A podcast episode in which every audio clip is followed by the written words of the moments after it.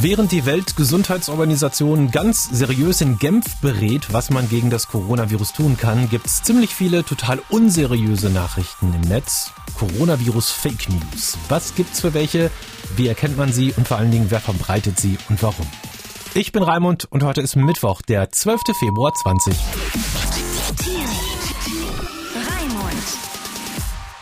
Vor allem bei YouTube kriegt ihr gerade eine Menge Videos zu sehen, wo echt Panik ohne Ende gemacht wird. Coronavirus in Passau. Verdacht bestätigt sich.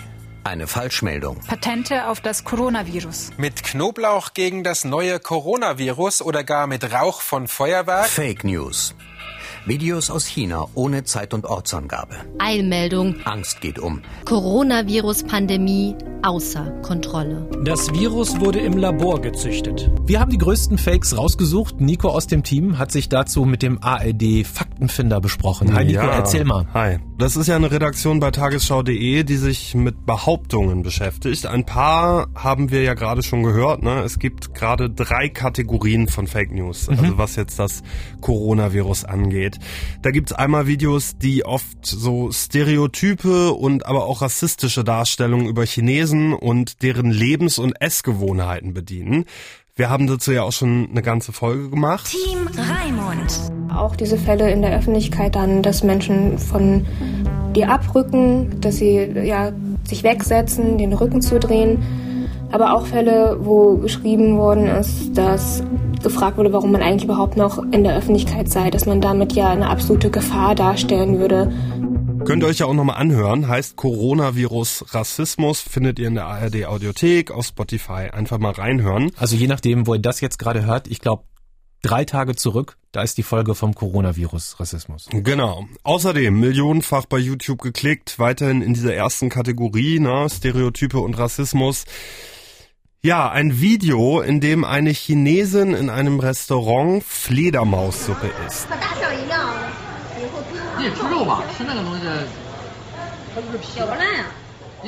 Also da liegt wirklich eine komplette Fledermaus mit Haut, Zähnen, Flügeln und so weiter in der Suppenschüssel. Diese Frau hält das Tier mit der einen Hand mit Stäbchen fest und beißt dann davon ab. Und sowas gibt's gerade häufig im Netz nach dem Motto hier, weil die Chinesen da alle so eine Scheiße essen, haben wir jetzt das Coronavirus und das ist natürlich überzogener Schwachsinn. Wobei speziell an dieser Geschichte mit den Fledermäusen könnte da nicht vielleicht doch was dran sein, weil es heißt ja, das kommt irgendwie von Wildtieren, dieses Virus. Genau. Also tatsächlich stammt das Virus nach jetzigem Stand höchstwahrscheinlich von Fledertieren, ne, wo auch Fledermäuse dazugehören. Aber selbst wenn das so ist, dann ähm, heißt das immer noch nicht, dass die es auf den Menschen übertragen haben. Es gibt eventuell einen sogenannten Zwischenwirt. Also Fledermaus beißt irgendein Tier, irgendein Tier beißt Mensch und so weiter. Dass das jetzt diese Fledermaussuppe war, also das klickt sich bei YouTube ganz gut, weil das halt so unglaublich krass aussieht. Das sieht wirklich skurril aus. Ey, Das- also ich, ich, ich habe mich auch wirklich ein bisschen geekelt, so, aber ne, das äh, sind halt nun mal.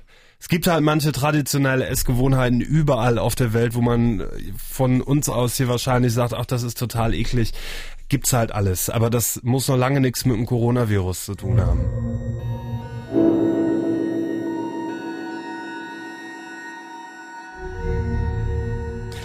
Was gibt's da noch für Fake-Videos, die einem so auffallen, wenn man danach sucht?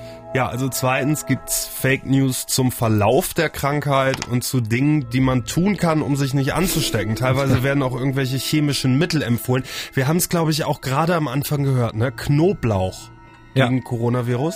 Oder Sesamöl habe ich auch gehört. Sesamöl, reibe dich mit Sesamöl ein und dann kriegst du wunderschöne Haut und bist auch gegen Coronavirus geschützt. Man muss dazu sagen, hilft nicht. Hilft nicht. Man kann auch in Sesamöl baden und es wird nicht helfen. So, naja, ähm, drittens wird der Ursprung der Krankheit falsch dargestellt und ähm, beispielsweise behauptet das neue Coronavirus, das sei eine Biowaffe, die entwickelt worden ist, um uns alle auszurotten. Stammt Coronavirus aus Wuhan Waffenlabor?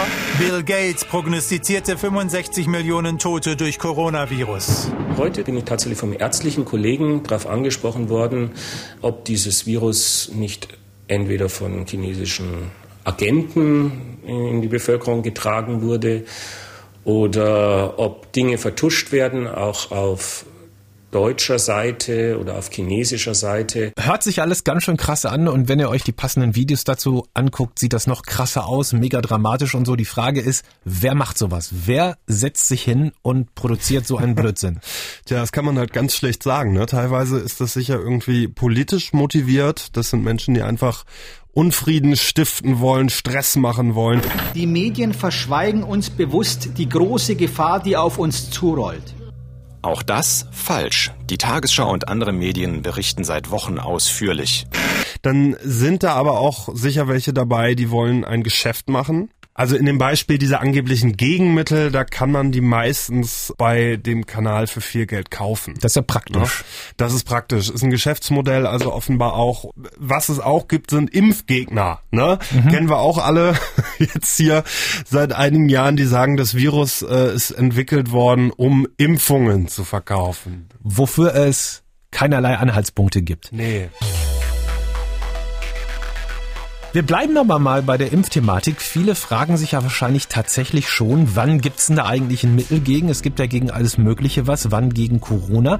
Es ist so, in Genf gibt's gerade ein Treffen der Weltgesundheitsorganisation. Fast alle Experten zu dem Thema sind dort. Das haben wir auch heute bei der Recherche festgestellt. Überall, wo wir angerufen haben, in irgendwelchen Laboren und so, hieß es, nee, nee, der Chef ist gerade in Genf auf der Konferenz.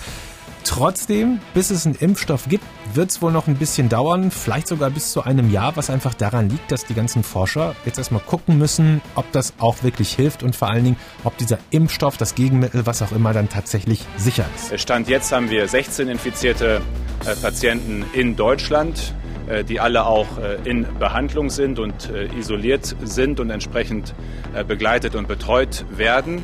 Ihr habt es gerade gehört, zumindest was Deutschland angeht, scheint es also eine weitere große Ausbreitung nicht zu geben. Gesundheitsminister Spahn war das, den habt ihr gerade gehört. Der hat heute nochmal ausführlich über die aktuelle Lage informiert. Heute, wir sagen es nochmal dazu, 12. Februar 2020, je nachdem, wann ihr diesen Podcast hört. Äh, wir haben diejenigen Mitbürgerinnen und Mitbürger und ihre Familien, die aus der Provinz Hubei ausgeflogen in zentraler Unterbringung sind, in Germersheim und hier in Berlin-Köpenick. Ja, auch eine Maßnahme, die für die Bundesrepublik äh, Deutschland so jedenfalls eine neue war, aber aus meiner Sicht notwendig, wie ja auch die ersten zwei dann positiv getesteten äh, Rückkehrer, die ersten zwei Patienten dann entsprechend äh, gezeigt haben.